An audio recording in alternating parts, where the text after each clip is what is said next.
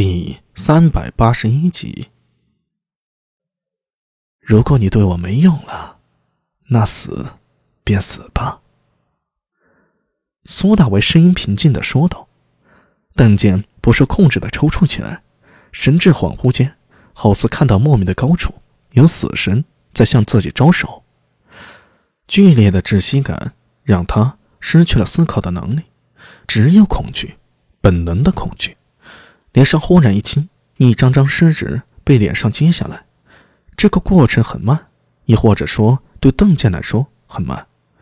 不知过去了多久，突然的一股清新的空气涌来，疯狂吸张的口鼻、肺部一下子被涌入的空气填满。邓健鼻涕眼泪一起下来了，一个音节都发不出来，只剩贪婪的大口大口的呼吸着空气。他从没想过呼吸。对自己如此重要，还没等他从剧烈的反应中缓解过来，苏大为猛地伸手抓住他的衣襟，将他狠狠拉到自己面前，厉声道：“给你最后一次机会，说还是不说？”不良人里面，拐贼和钱八指擅长用一些不留明显痕迹的手段给犯人制造痛苦，必要的时候啊，也可以狠辣无情；而长安县审讯第一的桂简超，则是绝对的冷漠。似完全没有人类的情感，在他行刑时啊，犯人感觉自己面对的是一具冰冷的机器。苏大伟则是采二者之长，刑房的门稍悄无声息地打开了，守在外面有些打瞌睡的拐子爷猛地惊醒过来，一推身边的钱八指，站起来说道：“阿米，他招了。根据邓健的供词啊，他并非是新罗的探子，反而是 buff。”在外留下的眼线，事情要从数年前说起啊。那时邓健的父亲刚过世，一家人在大唐数年生意下来，并没有留下多少钱，反而欠了不少的债务。就在那时候，有人出面借了一笔钱给邓健，帮助他渡过难关。后来那人又借钱给邓健，助他开了那家果子铺。开始的时候，对方只要求邓健以极低的利息还钱。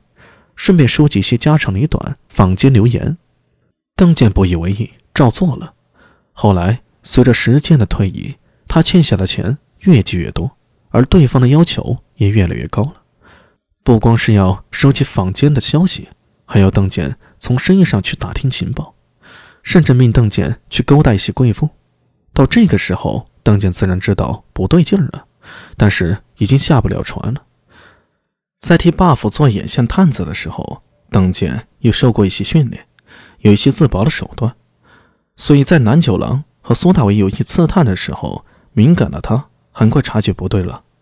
只是没想到不两人动手的那么果断，邓健还来不及逃走就被抓住了。刚把邓健的供词给大家看完之后，公廨外传来一阵脚步和喧哗声。苏大伟抬头一看。刚好看到晚间派出去的不良人在苏庆杰的带领下走了进来。世子，情况怎么样？哎，去晚了，人跑了。苏庆杰脸上带着一丝惋惜，就差一点，摸着被子还是温的，可惜啊。你们没追下去吗？怎么追呀？苏庆杰没好气的说道。我亲自带着十几个兄弟一路追下去，结果屁都没捞着。天知道这些人藏在哪儿。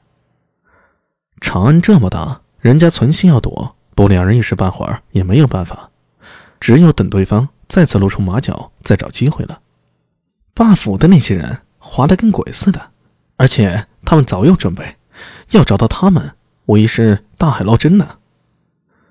苏庆杰有些郁闷的挥了挥手。接下来该怎么做啊？要是没别的，我先让手下兄弟们休息了，都辛苦一夜了。啊，接下来用不了那么多人了，让大伙先休息吧。苏大伟揽过苏庆杰的肩膀，在他耳边小声说道：“不过我这里还有另一个消息，也许能破了此案，立一桩大功劳。”哎，什么功劳？苏庆杰下意识的问了一句，突然反应过来。挥手把苏大伟搭在自己肩膀上的胳膊给拍开了。你少来！你个阿贼，花样也忒多了，就没有靠谱的时候。谁说的呀？我的绰号诚实可靠小郎君呢？呸！我才不信！快说吧，到底是什么消息？啊苏大为把邓健的事简略说了一下，最后说道：“从邓健那里啊，我还知道另一件事儿。何事儿？那晚我们去的澡堂子，就是原本八府三府主蔡芒与新罗使团的人做交易的地方。”苏庆杰无语了，这运气也没谁了吧？居然这都能撞上。可问题是，当时谁也不知道啊，活活放跑了蔡芒，连根毛都没捞着。苏庆杰摸着下巴回味过来，说道：“这算什么消息啊？靠这个能破了这件案子？”